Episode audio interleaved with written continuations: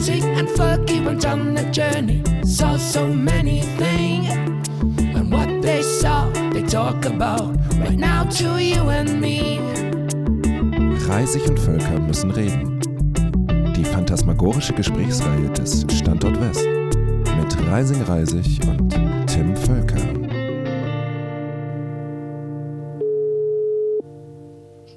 Sydney am Apparat. Hallo, hier ist JJ. Hi JJ, na, guten Morgen. Ja, it's the rise and the folk in the morning. Du bist ja so optimistisch. Ach, das. Nee. Wobei ich sagen muss, dass, ähm, Nee. wenn man, so, also op- optimistisch bin ich nicht, da kann ich gleich detailliert drauf eingehen. Aber wenn man, wenn man so früh aufsteht, da Ja. bekommt man, bekommt, also wenn ich so früh aufstehe wie heute, denn für die Zuhörer spielt es ja keine Rolle, weil es nicht live ist, sondern sie, die, die sich das anhören, wann immer sie sich das anhören. Und ich kann sein, dass sie das in der Nacht oder tagsüber machen, aber wir sind ja heute gerade am 4. Februar 2021 um 8.30 Uhr ja. in, im Gespräch und draußen auf der Straße, ich habe eben das Fenster aufgemacht, von draußen kam der Duft matschigen Laubs in meine Nase und da war so ein orangefarbener Mann, der Ja. mit so einer Schippe am Straßenrand das matschige Laub zusammengekehrt hat. Und von Weitem war auch der Sound einer Turbine zu hören, den ich dann einer Kehrmaschine zugeordnet habe. Das ist ja schon so ein richtiges proletarisches Erlebnis hast du heute schon gehabt. Ja, und äh, ja, vor allem erinnert mich das an die, an die früheren Zeiten, in denen es noch Kneipen gab. Da war nämlich zu diesen Uhrzeiten stets äh, ein, ein reger Mischbetrieb auf den Straßen. Einerseits eben die Leute, die zur Arbeit gingen und andererseits die Leute, die aus der Kneipe rausgingen. Da, Du hast gerade was total Interessantes gesagt. Irgendwie, die Kneipen sind zugemacht worden, das Arbeiten gehen ist ja auch abgeschafft worden. Ist mir jetzt gerade aufgefallen. nicht für alle. Die Schule ja auch. Eigentlich wäre jetzt ja auch Schule. So Stück für Stück wird alles abgeschafft. Ähm, wollen wir da gleich dabei bleiben? Das ist eigentlich ein guter. Wir ste- wir stecken da ja schon voll drin. Nein, ich meine-.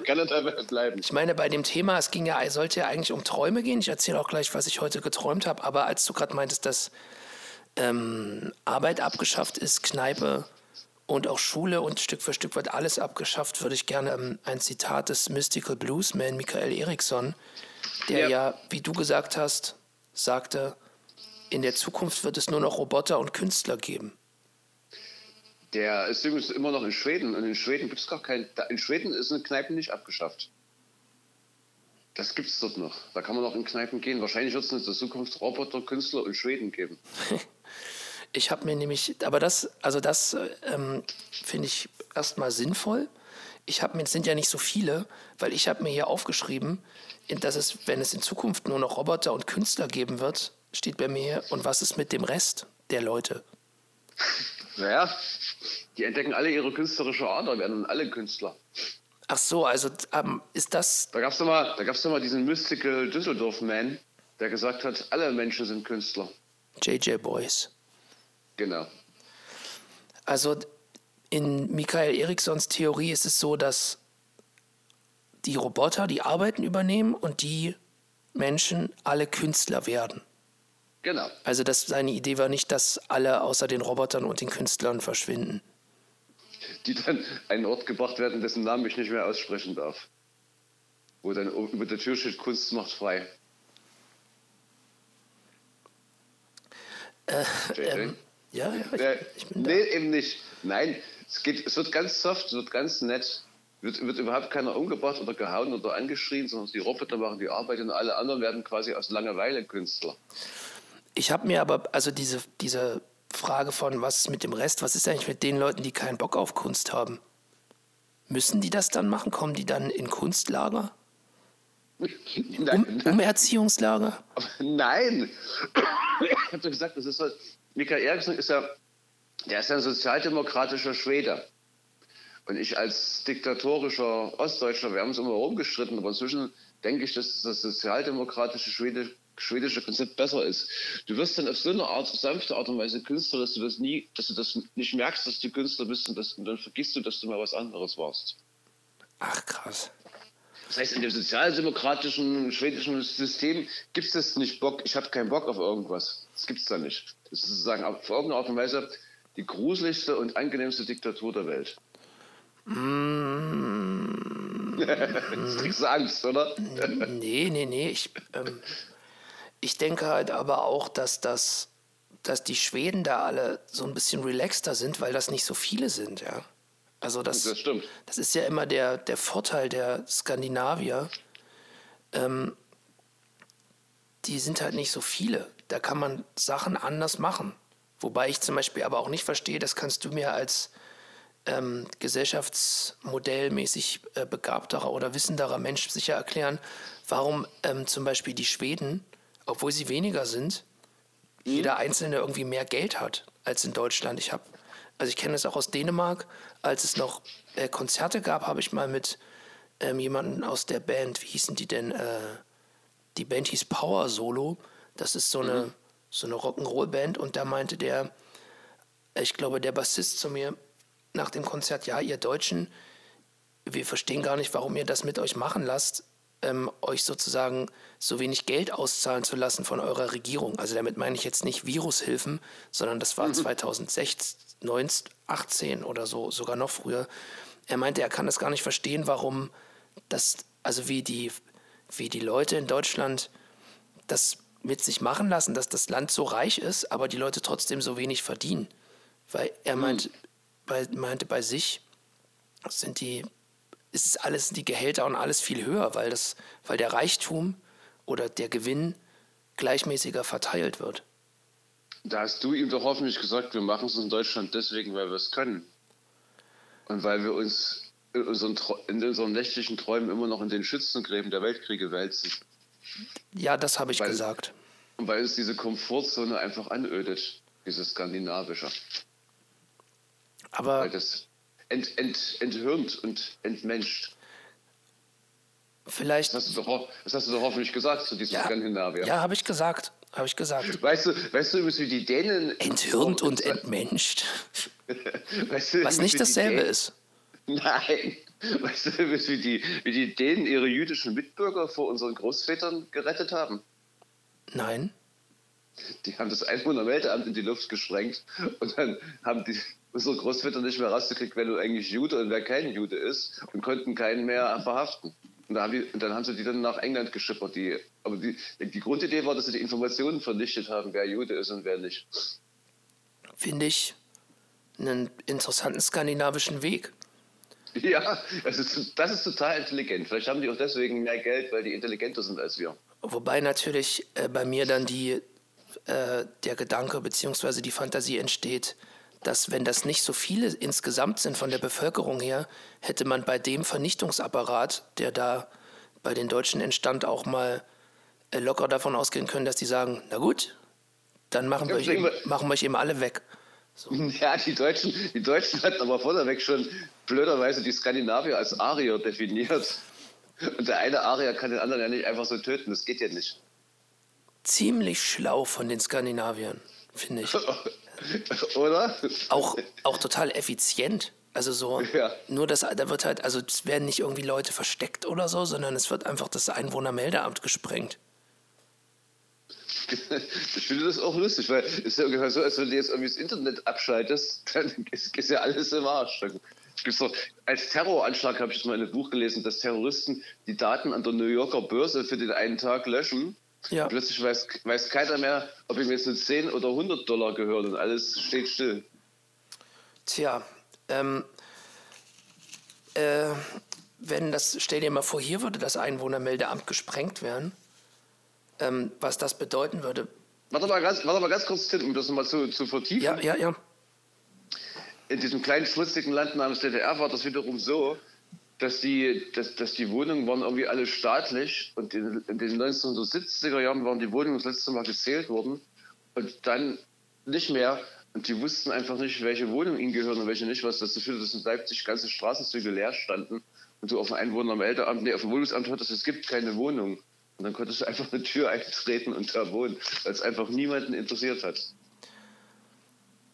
Ähm, weil, ach, ah, verstehe, Sie haben, ich äh, bin manchmal ja ein bisschen langsam, Sie haben gesagt, es gibt keine Wohnung, weil Sie nicht alle gezählt haben, aber die Äh, Wirklichkeit... Die, die, die, die sie gezählt hatten, die waren alle.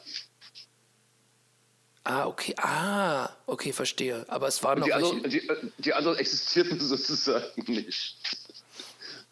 Das finde ich auch cool. Ähm, dieses Land, das gibt es ja nicht mehr, ne? Nee, das hat sich wahrscheinlich verzählt, das Land. Das Land Was hat sagt- sich an sich selbst verzählt. Und du hast mir gesagt, ähm, in Zeiten der Krise ziehen sich Leute auf alte Positionen zurück. Hm, Ja, ja, ja, ja sagte ich. Da würde ich gern ein paar Worte drüber verlieren und im Anschluss daran hattest du dann noch gesagt, ähm, dass du aber zum Beispiel gar keine Rückzugsposition hast, weil du heimatlos bist, weil das Land, in dem du gelebt hast und aufgewachsen bist, weil es das nicht mehr gibt. Hm, Ich habe dann rausgekriegt, wo das sich versteckt hat, das Land. Aber das verrate ich dir dann. Okay. Und Ähm, du ahnst es wahrscheinlich schon. nein, noch nicht. Also, Aber haha, du, wirst, du wirst überrascht sein.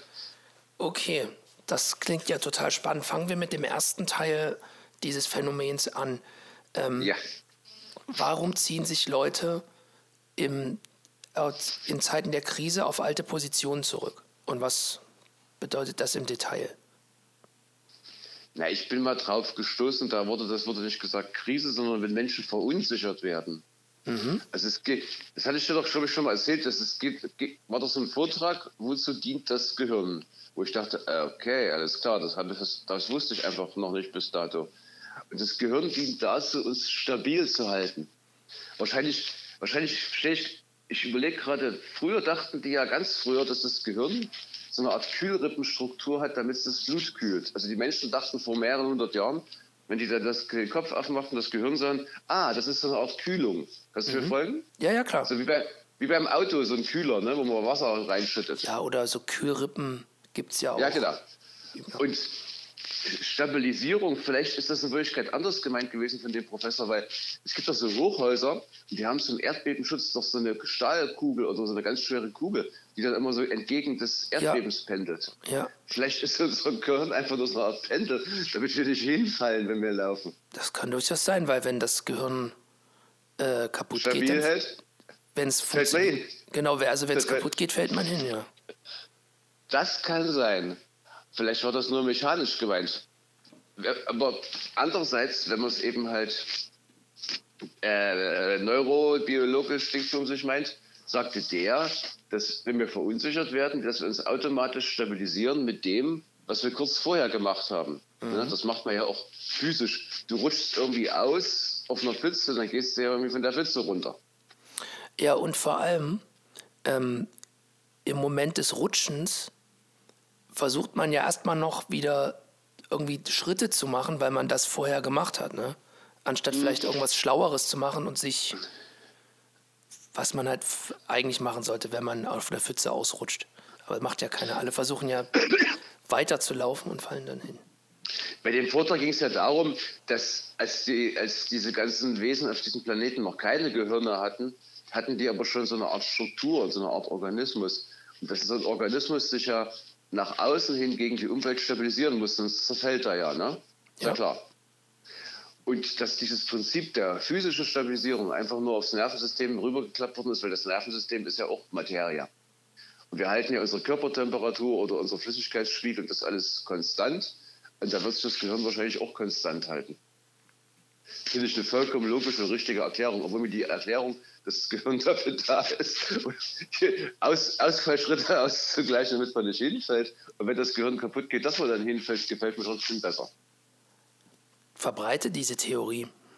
Ja, das, das ist doch wie die Theorie, warum man Alkohol trinkt. Habe ich dir doch auch schon mal erzählt. Ach. Wir, wir, merken, wir merken doch die Erdrotation nicht. Und wir bewegen uns doch mit Schallgeschwindigkeit im Verhältnis zum Erdmittelpunkt. Ja, Und wenn man durchs ist, Universum meinst du.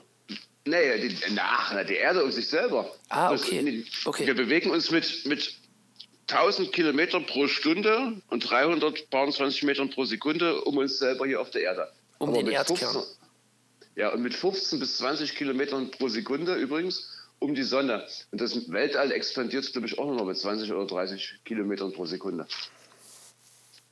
Wird einem schwindelig, oder? Jedenfalls haben wir das einfach nur vergessen, haben wir das einfach nur vergessen, dass das so ist.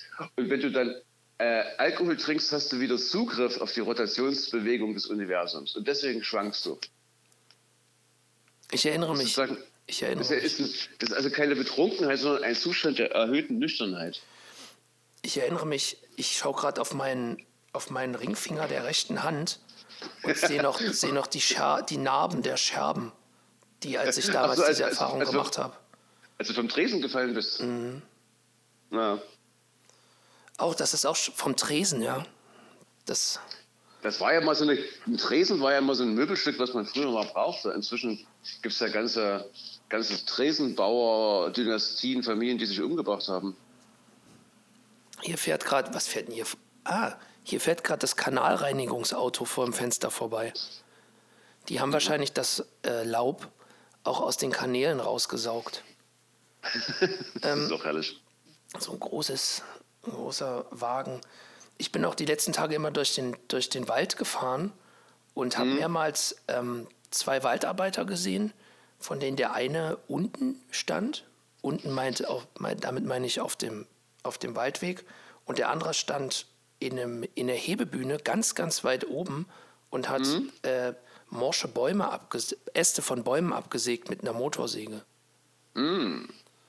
Auch keine schlechte, auch keine schlechte äh, Beschäftigung. Künstler, Künstler, auch keine schlechte künstlerische Tätigkeit. Da habe ich auch überlegt, ob die noch von Siegfried Steinert ähm, koordiniert wurden, der ja äh, bekannterweise der Baumhasser ist.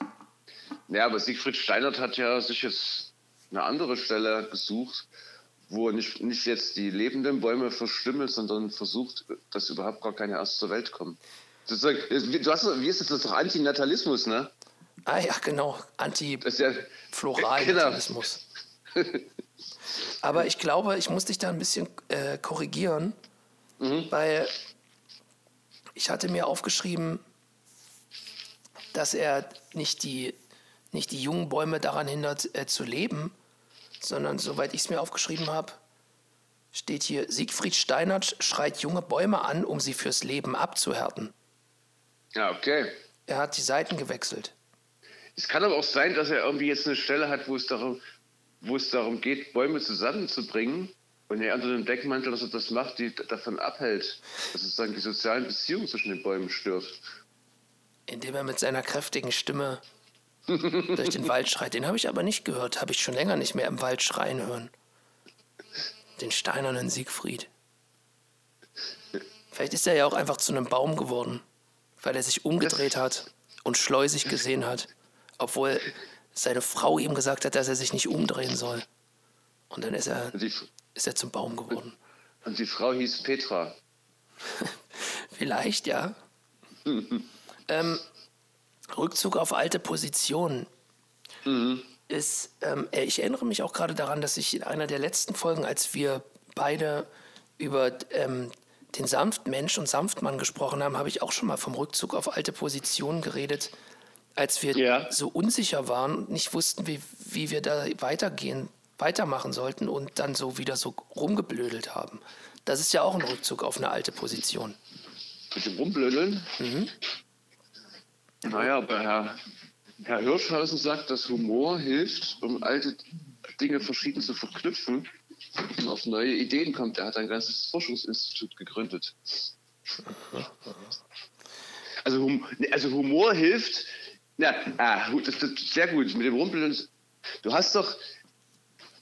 Du, du bist verunsichert und dann guckst du in deinem Gehirn durch die Gegend und nimmst einfach irgendwas von der Festplatte, ne? was dir gerade so in den Kopf kommt, was du eben noch dir angeguckt hast auf der Festplatte. Ja. Und Humor, Humor heißt laut Hirschhausen, dass du auf der Festplatte zwei möglichst entfernte Punkte miteinander verbindest und dann dadurch und zwischen diesen beiden Punkten Ausgleich schaffst.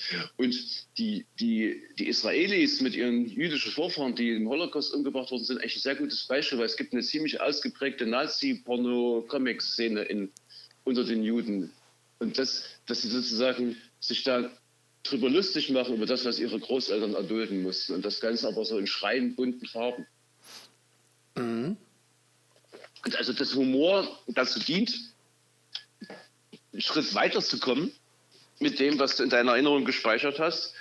Und dieser Rückzug, diese Stabilisierung ist eigentlich nur sozusagen den Status quo wiederherstellen. Das, das, das muss auch so sein, weil meistens sind doch die Leute, die die meiste Macht haben, am humorlosesten. Guck dir doch mal Donald Trump oder Putin an. Das ist, das ist richtig. Auf der anderen Seite. Ähm, ach, so, ach so, die Funktion dieser Menschen ist ja nicht humorlos zu sein oder, oder Macht zu haben, sondern die werden ja gewählt, damit sie für andere Typen das Ganze stabil halten. Aber wie können sie es ohne Humor stabil halten? Nee, mit Humor kannst du es nicht stabil halten, weil da fängst du an zu lachen. Ach so, ich hatte es jetzt aber so verstanden, dass Humor gebraucht Witziger, wird. Witzigerweise haben die Ukrainer doch einen Kom Komiker als Boss gewählt, glaube ich. Siehst du, die sind auch schlau. Aber die Ukraine gilt jetzt nicht so als Wort der Stabilität. Man hört ja nicht mal von denen, dass sie irgendwie ihre Demonstranten verprügeln. Ja, das, äh, das ist eine schlaue Verknüpfung, die du da erkannt hast. Auf, also ja, ich dachte eigentlich auch, dass Rückzug auf alte Positionen sowas bedeutet, wie dass wir, ähm, also ich zum Beispiel wieder mehr trinke oder so, weißt du, oder länger schlafe. Das sind ja meine alten Positionen. Ich habe. Du, meinst, du meinst, dieses sich hinlegen kann man auch schon als alte Position durchgehen lassen. Sehr gut, das gefällt mir gut. Also das, das, meinst, das meinst du auch schon damit, oder? Also alte Verhaltensweisen, auf die man sich zurückzieht. Oder? Ja, schon, schon klar. Aber eigentlich ist es eher, eigentlich ist schon eher gemeint mit dieser Selbststabilisierung, die im engeren Sinne ist es eine geistige Selbststabilisierung. Und wenn du sozusagen als Mensch durchs Leben durchgehst, ne? Mhm. Das, das Leben geht durch dich durch, dann bewegst du dich ja. Ne? Du bewegst dich ja sozusagen auch auf einem Zeitstrahl. Ja. Und deswegen, deswegen ist es doch putzig, wenn jemand mit 30 sich wie ein 20-Jähriger gebärdet, aber es ist noch putziger, wenn jemand sich mit 40 oder 50 wie ein 20-Jähriger gebärdet. Das heißt, dieses, dieser Rückzug auf alte Positionen im engeren Sinne ist ja sinnlos. Das heißt, die Kritik daran ist ja nur die, dass man als Mensch, als kulturelles Wesen doch lernen sollte, seine Reflexe, die jetzt einfach nur so da sind, zu durchbrechen. Mhm. Also, also wozu wird das erforscht? Das wird doch nicht deswegen erforscht, damit es dann so ist, sondern das wird doch deswegen erforscht, weil kulturell dieser Rückzug auf alte Positionen wahrscheinlich schon Milliarden von Menschen das Leben gekostet hat. Ähm, im, meinst du auch im, zum Beispiel im Zusammenhang damit, dass der Rückzug auf alte Positionen zu Kriegen führt? Oder das Beharren natürlich. auf alten Positionen? Na klar, natürlich. Na guck mal, ich finde das total bedauerlich, dass die ehemalige Sowjetunion jetzt Russland mit Waldemar Putin, der immerhin einer von uns ist, aus Dresden, an der Spitze, dass die jetzt in so ein Retro-Ding verfallen, wo Leute mit schwarzen Helmen und schwarzen Knüppeln auf, auf Leute drauf rumhauen. Das, das ist, wirkt so völlig aus der Zeit gefallen. Das ist so, das ist vollkommen absurd, ne? Und ja, und es gibt Straflager und äh, Dissidenten ja, ist, werden vergiftet ist, und dann ver dafür verurteilt, dass sie hm. wieder ins Land zurückkommen. Ja, das finde ich ja schon wieder cool, dass du jemanden vergiftest, der muss dann ein anderes Land, und das sagst du, weil du nicht hier warst bei der Polizei. Aber das ist Franz Kafka. Das, ja. ist, das, ist, das ist schon wieder tschechisch, das finde ich schon wieder beinahe cool. Aber dieses, dieser einfache Rückfall, das ist, wie, das ist wie mit unseren westdeutschen Freunden, die sagen, naja, wenn jetzt irgendwie Lockdown ist und mehr Leute zu Hause sind, da werden dann mehr Kinder verprügelt und mehr Frauen vergewaltigt. So, das ist dann eben so. Denke ich, hä, geht's noch? Das ist so, das sind so alte, alte Sachen, wo ich sage, äh, was? Also da fällt mir einfach nicht mehr ein. Da, da, da, bin ich dann wahrscheinlich stellvertretend für die anderen nicht, nicht stabilisiert, sondern paralysiert. Aber warum, also du, also das, das habe ich gar nicht verstanden, warum das, die Feststellung, dass wenn alle mehr zu Hause sind, mehr häusliche Gewalt äh, stattfindet, warum das ein Rückzug auf eine alte Position ist.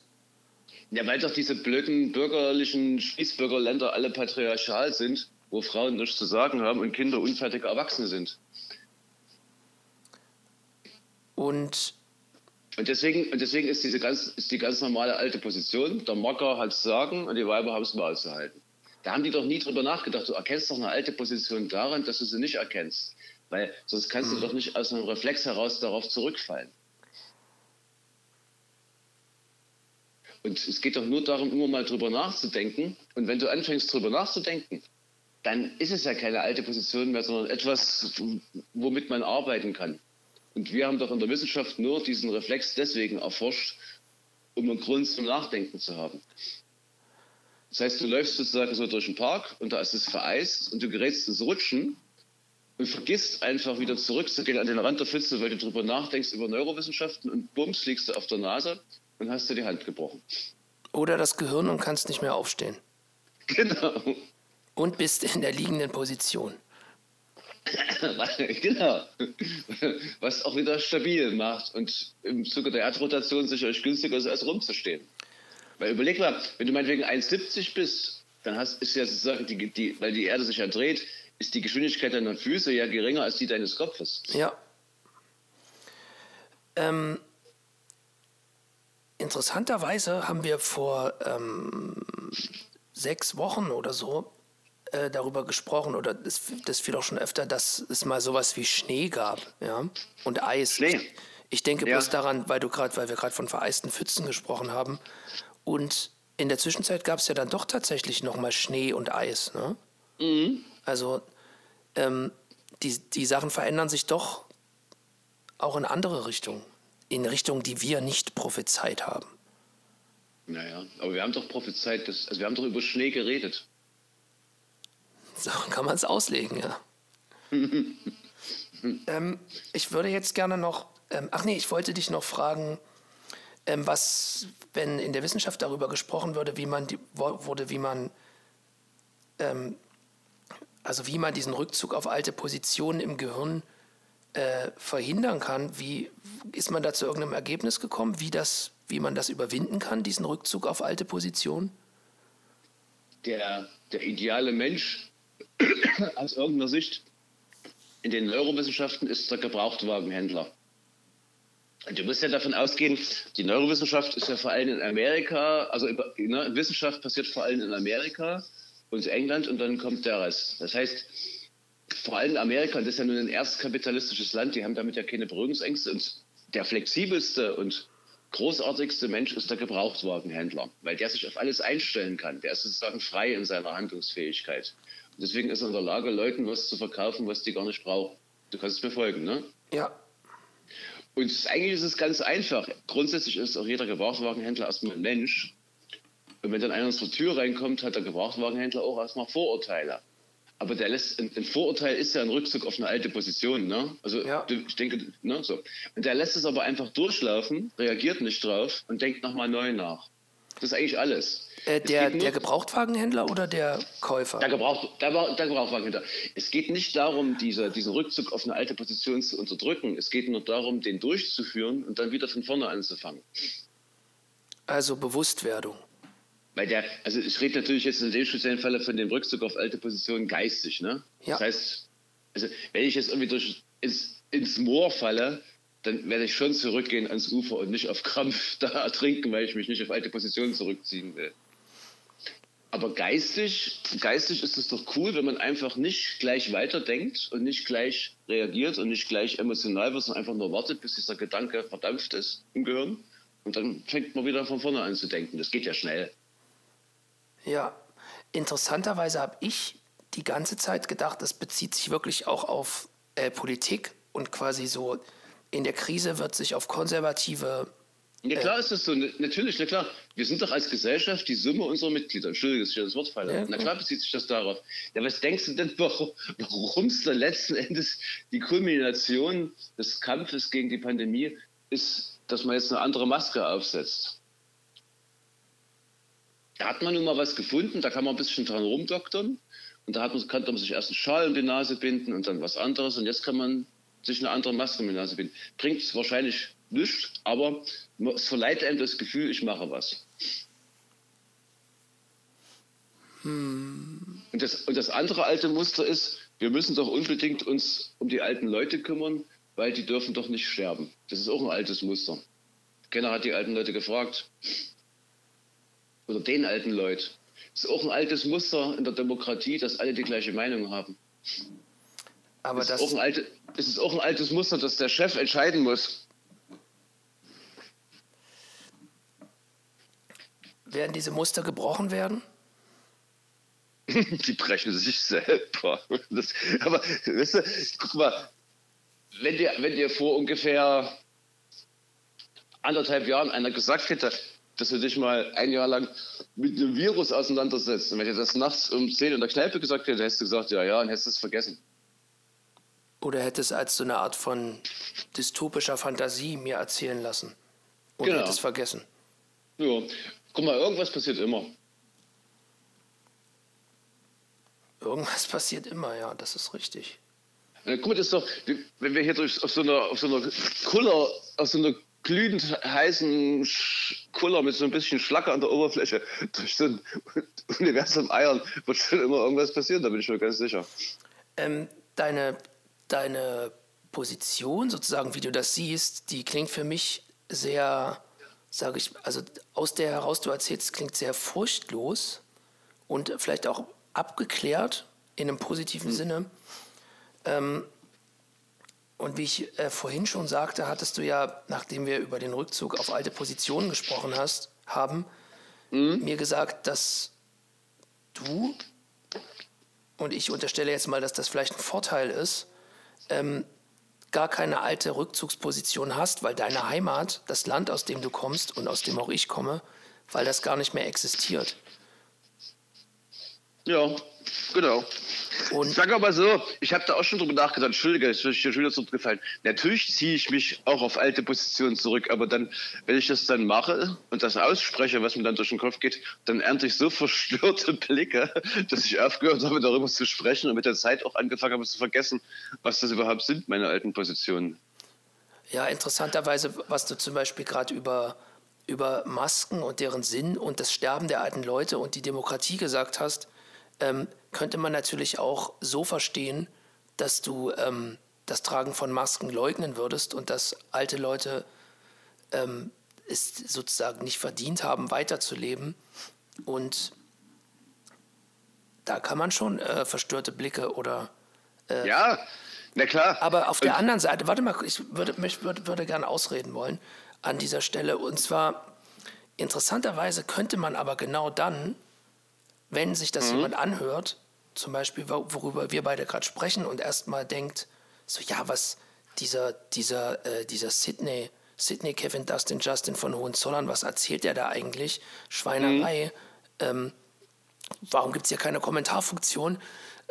genau. Ähm, dieser Mensch verfällt ja damit in eine alte Position, weil er denkt, ah, jemand, der über Masken redet und das Sterben alter Menschen und das, ähm, also darüber spricht es und darüber spricht, dass vielleicht Masken ähm, auch nur bestimmte Funktionen haben, ist automatisch einer von denen, die das leugnen. Ist ein Rückfall auf eine alte Position. Und wäre vielleicht eine gute Übung, um einmal kurz dabei dazu zuzuhören und dann darüber nachzudenken, weil ich glaube, du willst ja eigentlich mehr sagen als das.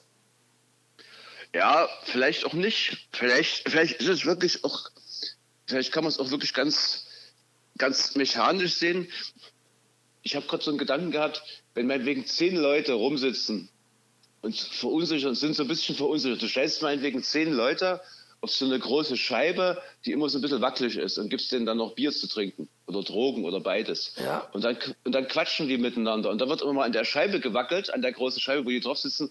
Und dann halten die sich fest und verfallen auch geistig in alte Geschichten. Aber da das jetzt zehn verschiedene Positionen sind, ist es ja trotzdem in der Summe interessant, weil du kannst ja zuhören. Das erinnert mich jetzt ein bisschen so an so eine Jazzband, die improvisiert. Das heißt, es kann also für den Einzelnen doof sein, dass er auf so eine alte Position zurückfällt, aber es kann auch für den Zuhörer oder die Zuhörer interessant sein, wenn der irgendwie so ein Opa wie ich jetzt zum Beispiel irgendwas aus dem untergegangenen Land vor sich hin brabbelt und über Marxismus und diesen ganzen Quatsch. Ne? Weißt du, wie ich meine? Ja, ja, klar. Ich dachte auch, Vielleicht ist es viel einfacher, eben genau das zu machen, was wir sowieso machen, aber es sozusagen laut zu machen. Nicht leise, sondern laut. Solange äh, in einer Demokratie alle verschiedene Meinungen haben dürfen und dann auch auf verschiedene äh, alte Positionen zurückfallen, ist das gut, ja. Finde ich auch. Ähm, ich, ich würde trotzdem gern nochmal darauf zurückkommen und ich erinnere mich auch gerade, dass ich behauptet habe, dass dein Vorteil in der Krise die Heimatlosigkeit ist. Oder dass du mhm. sowas schon mal miterlebt hast. Ja, genau, Krise. das hast du gemeint. Genau, das meinst und daraufhin meintest du, ja, du hast halt keine Heimat und hast mhm. gar keine Position, auf die du dich zurückziehen kannst, eigentlich. Mhm. Ähm, mhm. Da habe ich dann so drüber nachgedacht, ich, und ich glaube, wir haben auch schon mal darüber gesprochen. Wenn ich mich recht entsinne, ähm, gab es sogar im Standort West mal eine, eine Ausgabe, die das Thema Heimat hatte. Kann das sein? Mhm, ja, gab es auf jeden Fall. Und ich glaube, da haben wir genau darüber gesprochen, was denn Heimat bedeutet. Und ich habe dann höchstwahrscheinlich auch damals schon gesagt und falle jetzt auf diese alte Position zurück.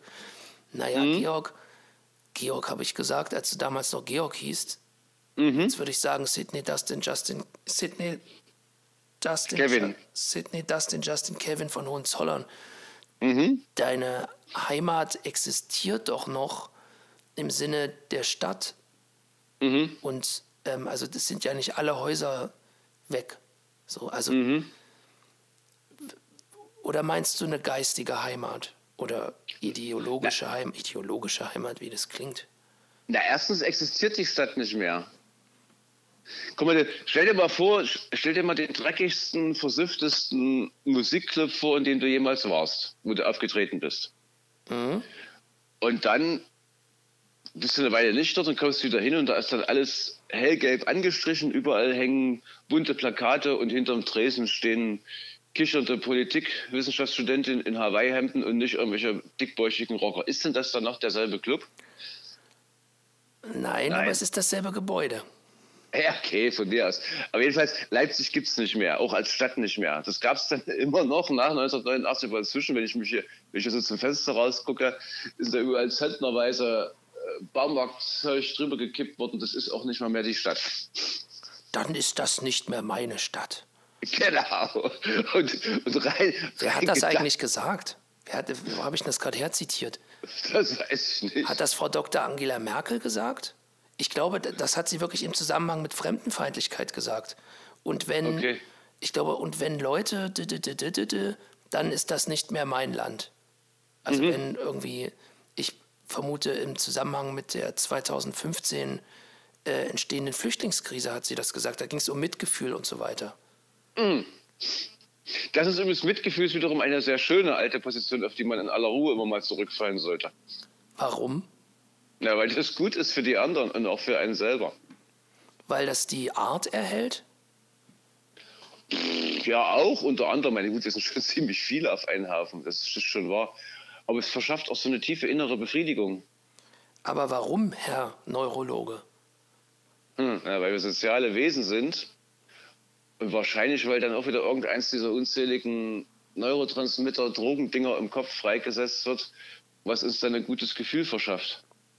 Das ist nämlich, diese ganze sinnlose Debatte über Drogen oder Nicht-Drogen ist vollkommener Bullshit, weil wir sowieso überhaupt nicht Herr unserer Sinne sind, sondern von irgendwelchen Drogen gesteuert werden. Und und zum Beispiel dieses Oxytocin, das kennst du doch auch, ne? Ja. Das, das, hat man ja mal entdeckt bei Müttern, die ihre Kinder stillen, denen also die Brust geben. Das ist eine der stärksten Drogen überhaupt, die die Natur je hervorgebracht hat. Die wird dann freigesetzt und dadurch wird man dann so schrecklich sozial und freundlich. Und wenn man nett zu anderen Menschen ist, dann wird auch Oxytocin freigesetzt. Ähm, ich bin gerade ähm, ziemlich erstaunt darüber, was du sagst. Deshalb mhm. äh, stocke ich noch ein bisschen mehr als sonst mit meinen Worten, weil ich äh, gemerkt habe, in den letzten zwei Wochen mhm. habe ich ähm, mich mehr als sonst mit Menschen unterhalten. Diese Woche war das auch noch, noch mehr. Also ich mhm. hatte, habe einfach Menschen zugehört, habe mich mit denen unterhalten, habe auch mich teilweise auch, also habe auch Sachen von mir erzählt und mir wird gerade bewusst, dass das dass es stimmt, was du sagst. Also das habe ich, also ich habe es nicht angezweifelt, aber ich kann es quasi bestätigen, dass dieses empathische Zuhören, also du weißt ja, wie, also wie, wie sowas geht. Man, jemand erzählt etwas und man hört zu und versteht das und versucht demjenigen deutlich zu machen, dass man mitfühlt und dass man mhm. ähm, das, das erzeugt ein Wohlgefühl. Das ist wirklich so. Also muss ich wirklich, für, also äh, stelle ich jetzt erstaunlicherweise fest. So, und dass das ähm, mir auch hilft, in, wie immer aus wie immer gearteten Stress, den ich gerade ausgeliefert bin, ähm, zu, zu mildern. Also ich mache das auch, also das äh, lässt in mir Wohlbefinden entstehen, das mitfühlende Zuhören. Mhm. Der, ich habe auch gerade so darüber nachgedacht, und das, was wir als Wohlbefinden definieren, ist das eine, ne? aber dass wir da immer wieder hinwollen, das ist lustig, das ist das andere. Es ist ja nicht notwendiger, es ist ja nicht notwendigerweise so, dass man da immer wieder hin will, aber da hat die Natur in uns so eine Art Wiederholungszwang etabliert. Vielleicht auch einfach eine Abhängigkeit von Oxytocin. Naja, ich habe ja bewusst Wiederholungszwang gesagt und nicht Abhängigkeit. Weißt du, jetzt hast du versucht, noch schwammig zu formulieren. Natürlich meine ich das. Und mir ist gerade durch den Kopf gegangen, dass diese ganzen widerlichen Diktaturen und diese ganzen Scharfmacher-Knallköpfe, die reden ja immer davon, vor allem in Deutschland, dass Wohlbefinden durch Unwohlbefinden erzeugt wird. So nach dem Motto, je härter das Leben ist und je schlechter dir es geht, desto besser geht es dir. Gehe du in den Krieg, gehe du arbeiten. Ne? Kannst du mir folgen? Ja, ja. Ah, ist da? Da haben wir sie doch erwischt, diese Schwachköpfe. Du hast ja eingangs aber gesagt, dass Kneipen und Arbeit abgeschafft sind. Stück für Stück. weil Kneipen und Arbeiten die Orte der größten denkbaren unmenschlichen Härte sind oder warum? Ja, nee, äh, Arbeit ist Arbeit und Kneipe ist Arbeit. Nee, Saufen ist Arbeit. So. äh, Wahlspruch der APPD. Aber lass uns mal bei dem Gedanken bleiben. Als ich da so Anfang der 90er Jahre durch diese ganzen leerstehenden Fabriken geschlurft bin zu DDR-Zeiten, aus der DDR übernommen, die dann so rumstanden, keiner mehr brauchte, ist mir relativ schnell klar geworden, dass die Arbeiter, die immerhin die herrschende Klasse waren, sich die Arbeiten hübscher eingerichtet hatten als ihre eigenen Wohnungen. Weil die verbrachten ja mehr Zeit an der Arbeit als zu Hause. Also wenn man jetzt mal das Schlafen wegrechnet, also die verbrachten mehr wache Zeit an, der, an ihrer Fabrik als zu Hause in ihrer Wohnung. Und dementsprechend liebevoll waren die Fabriken eingerichtet und die konnten ja auch machen, was sie wollten, die Arbeiter in den Fabriken, weil die gehörten ja den Arbeitern.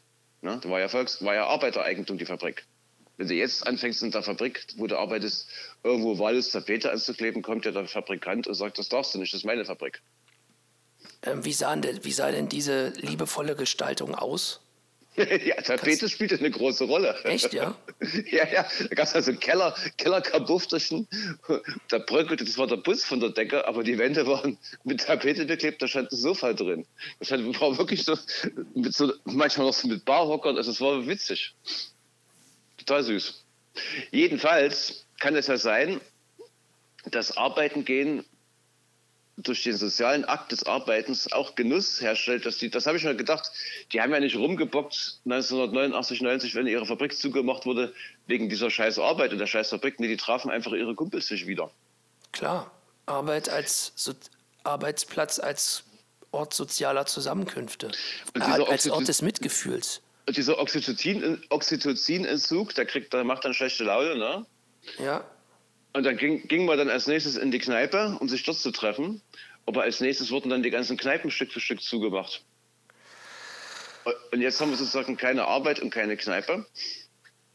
Wenn da mal nicht eine Verschwörung dahinter steckt. Aber die interessante Frage ist, was will der Verschwörer damit erreichen, wenn wir jetzt sozusagen Oxytocin-Entzug haben? Na, er will, dass wir ähm, schlechte Laune haben und ihm zuhören. Und sozusagen, weil er, dass sich er oder sie sich davon ernährt und uns sozusagen gefügig macht. Ich muss aber nochmal auf etwas hinweisen. Es ist natürlich so, dass nicht alle im Moment keine Arbeit haben oder nichts zu tun haben, sondern viele haben auch sehr viel zu tun. Das stimmt. Es ist halt, ich habe darüber gestern schon nachgedacht, weil natürlich auch ich, wenn ich mich mit Leuten unterhalte, viele sagen, ja, oh, ich weiß gar nicht, was ich machen soll und so weiter. Ich als Musiker habe jetzt auch keine Konzerte, was ich persönlich im Moment nicht ganz so schlimm finde, weil ich genug mit Komponieren und so zu tun habe. Aber ich dachte mir dann so, naja, Moment, es gibt aber dann auf der anderen Seite garantiert, vor allem natürlich im Gesundheitswesen, äh, Leute, die wahrscheinlich sagen, ja, ich bin komplett überarbeitet und das System ist überlastet. Also ähm, mhm. ich glaube, es gibt immer, immer viel zu tun, nur die Gewichtung ist halt gerade ungleichmäßiger. Na, ich persönlich finde es ja gut, dass es diese ganzen großen Fabriken nicht mehr gibt, die von irgendwelchen ölverschmierten, breitschultrigen Männern als so eine Art riesige Kneipe missbraucht wurden. Und du hast schon recht, es gibt genug zu tun. Ich denke auch, die sollten sich alle mal ins nächste Pflegeheim scheren oder in die nächste Pflegeeinrichtung. Weil da kann man viel Oxytocin sich abholen, wenn man dann so alten Leuten den Rücken haut. Kann sein, ja. Du hast Ja, das- ich, du hast ja mehr Erfahrung mit Altenpflege als ich. Ja, ja. Auf jeden Fall. Ja, ja, auch alte Leute sind Menschen. Also das ist ja, das Oxytocin wird ja immer dann ausges ausgeschüttet, wenn man irgendwie sich sozial verhält und nett zu anderen Menschen ist. Dem Oxytocin ist jetzt egal, ob das alte oder junge Leute sind.